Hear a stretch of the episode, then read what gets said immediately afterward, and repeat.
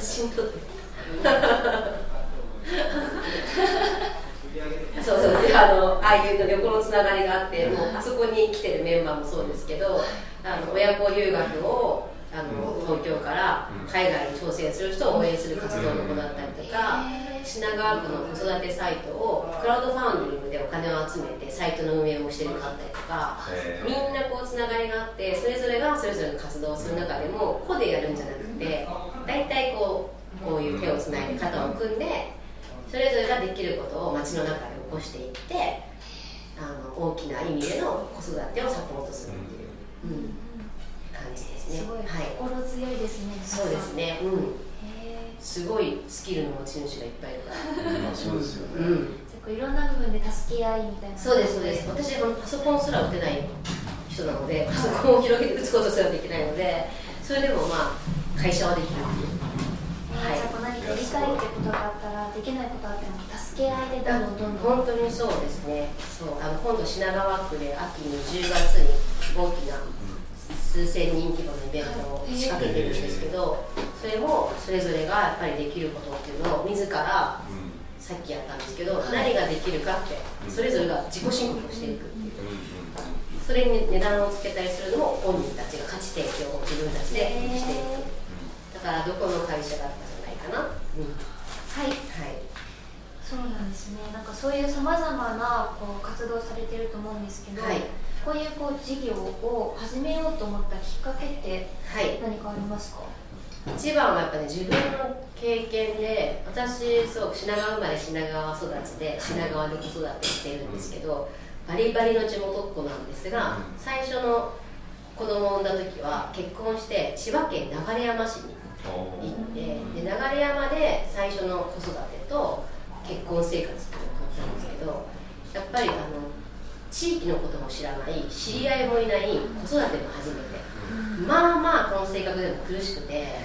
周りの人からしたら絶対ならないと思ってるかもしれないけど ちょっと弓枝危ないかもみたいなちょっとちょっと鬱っぽいみたいな感じで周り東京から品川から心配して結構みんな車で来たりとかするぐらいあの本当にあのパジャマからパジャマに着替える生活人と喋らないみたいな、ひたすら子育てに向き合うみたいな生活をしてて、でまあ、その中であのいろいろとやっぱり葛藤があって、あの飛び出していく品川に帰ってきちゃう。で品川で子育てを2人目の子育てをした時にやっぱりあの地域のことが分かって知り合いがいて子育て経験もあるってなると、こんなに子育てが楽しいってただ本当シンプルに楽しいっていうかって思った時にあやっぱこれって大きなことなんだなと。思ってやっぱり子育てが街でしているもので一人でするものじゃないってすごく思ってであのベビーマッサージの教室を始めた時に品川でベビーマッサージ教室始めたら0歳の1歳未満の子が来るんですよね基本、はい、そしたら昔の私みたいな生まれも育ちもここじゃありません知り合いません子育て初めてです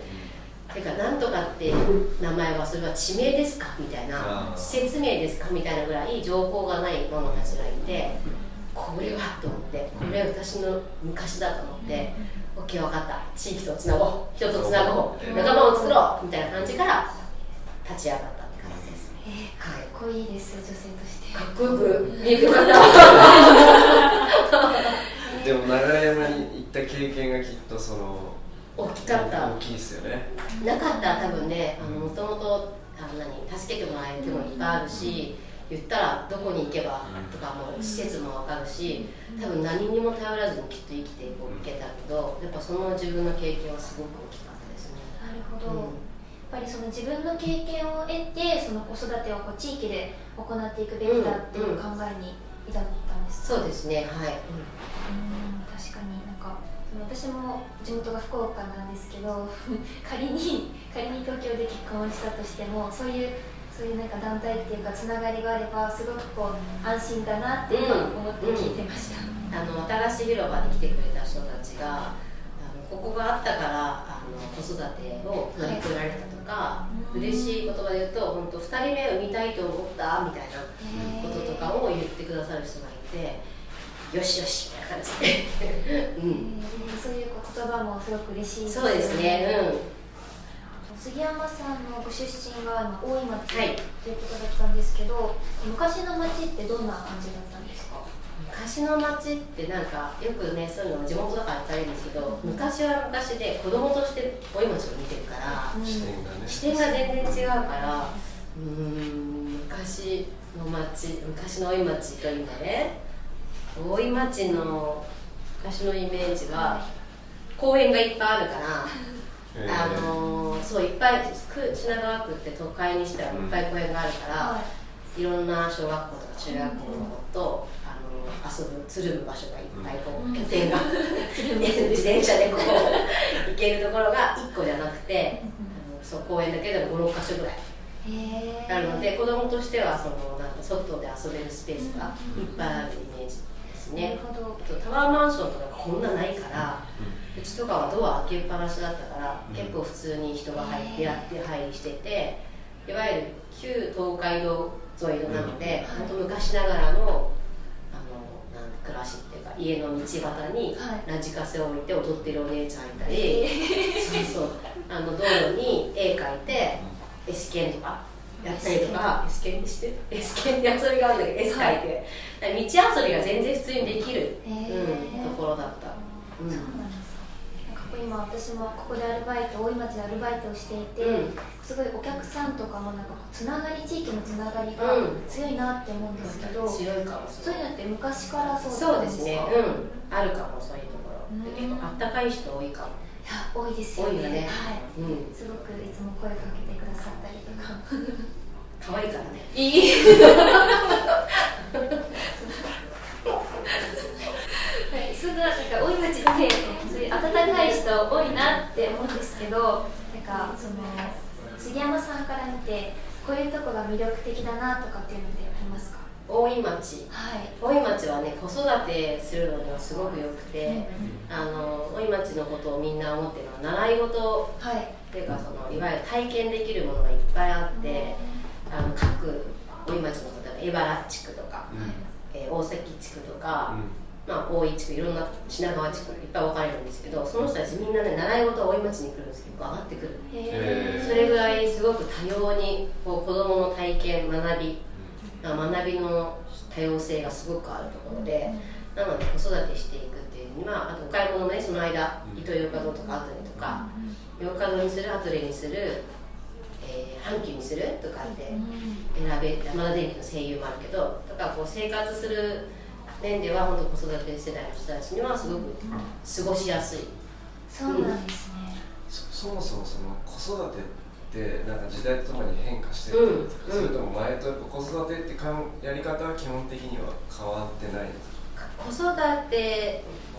のそのもちろんあの授乳をするとかうん。そういうタスクは変わらないけど、うん。その視点はすごく変わってて変多分ねみんなが分かりやすいのは、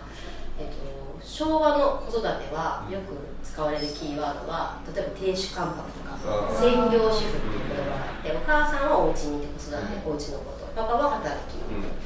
で次の平成の時代になると女の人も働きに行くぞってなって、うん。そうなるとよく使われたのワンオペうんっていう言葉が使われてでちょっとやっぱりこのままじゃいけないと思ってパパが動き始めるとイクメンっていうんだ。うん。これ令和。うん。これ平成。平成ね平成もう終わったからそれ。次なる令和時代はですね、はい。パートナーシップっていう。パートナーシップ。これはどこの企業さんとかも言い始めてる、はい子育て系のその製品を作ってるとこもそうなんですけど、なんかパートナーシップと子育てのチームっていう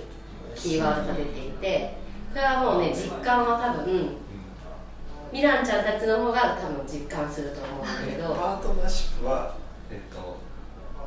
お父さんがっていうことじゃなくて。旦那さんとかママっていうパパママっていうものじゃなくても、まあ、チームで言ったら第三者の手を借りたりとあーそういうかパートナーシップそうそれとか、まあ、全然違うところの手を借りたりとかするみたいにすごくこうなるほど。あの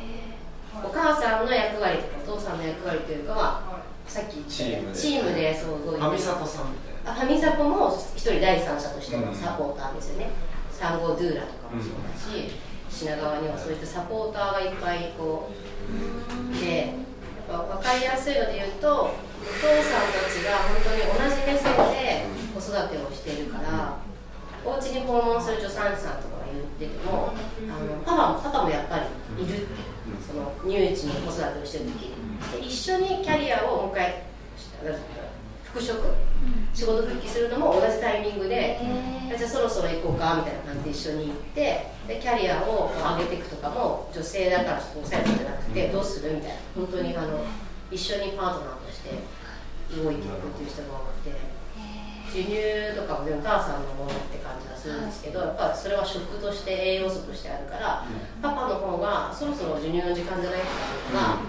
普通にまあ子供の栄養との話だから、それぐらいの目線で対応する。そうそうご飯じゃないって言ってるのと一緒。ってこと、うん、っていう昔の人だったら泣いてるよ、うん、おっぱいじゃないとか、とかおむつじゃない？泣いてるから。みたいな人もいたの結構、そういう感じの人はもういないというか流行らないでそうですね。古いですね。古いですね。はい、はい、今昔と今の大井町のことを聞いてたんですけどこれからの大井町どんどんどんどんこう町づくりが活発化していくと思うんですけどどんな町になるかなとかどんな町になってほしいっていうのってありますどんな街になってほしいはそうですね。やっぱ新しくなるとその再開発とかが起きるとやっぱりこうどんどんどんどん新しいものが入ってくるからもともとここにいる人たちとのこの差が出てくるんでねやっぱりこう、まあ、さっき言ったみたいにもともと新住民と旧住民が入り混じるところが大井町が大きな再開発起きればそれがもっともしかしたら深くなっていくかもしれないってなった時になんかもうそこは最初からなんとなく肌感で感じるのであればそこの差が出てしまわないように溝が生まれてしまったりとかちょっと寂しい思いをする人とかがいないように、まあ、事前にこうコミュニケーションを取れるようなその街の仕組みができたらいいなっていうふうには思うので、まあ、こういうところを通してもなんか新しい、まあ、旧住民新住民っていうキーワードを言うことすらやらなくてよくなったらいいっていうか、ここに住んでる人っていう地域の人とか身近な人とかそういうふうに話せればいいんで今のところは新住民と旧住民が入り混じる街みたいな感じになってるのでその言い方すらもなくなるようなあの、フラットな感じになったら一番いいなと思うのでもう大きな再開発が起きる時ってそういうことがね、ある可能性があるっていうのを感じているのであれば、まあ、街づくりをするみんなでそこを意識していけたらいいかなと思ってます。お隣さんの顔がちゃんと見えるという、ね、いや本当にそう、うん、昔でいうと回覧板を回してとか、うん、ね、普通に朝挨拶できるような街ってすごい素敵ですよね、うん、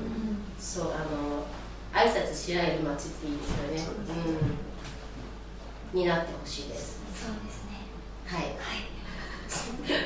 私今全部地域とつながる挨拶し合える街っていうのをテーマに、イベントとかやってるんですよ。多いです、ね、えー、そう6月30日でもやるんですけど、うん、何するかって言ったらあの地域活動をしている人たちのバックアップをしたいと思って、えー、この品川って自らが立ち上がって地域課題に取り組もうという地域活動をする民間の人たちがすごい多いの。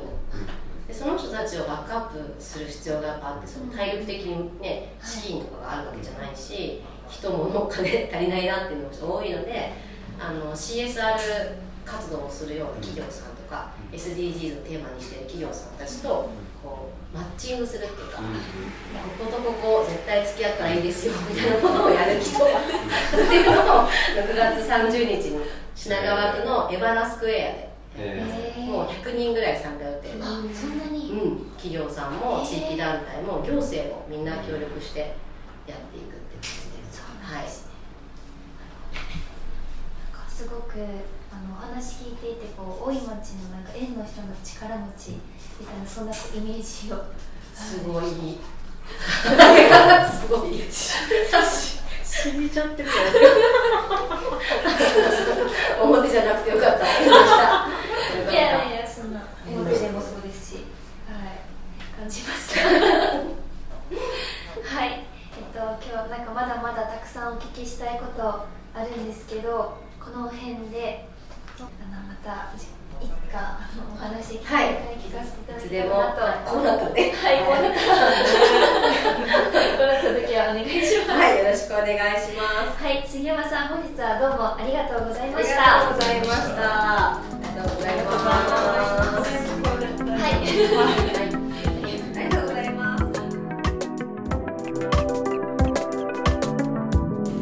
ゲストはパークコーヒーの内装建築に携わっていただいた株式会社つむじの代表佐野敦さんです。次回は少し私たちパークコーヒーにまつわるお話になりそうです。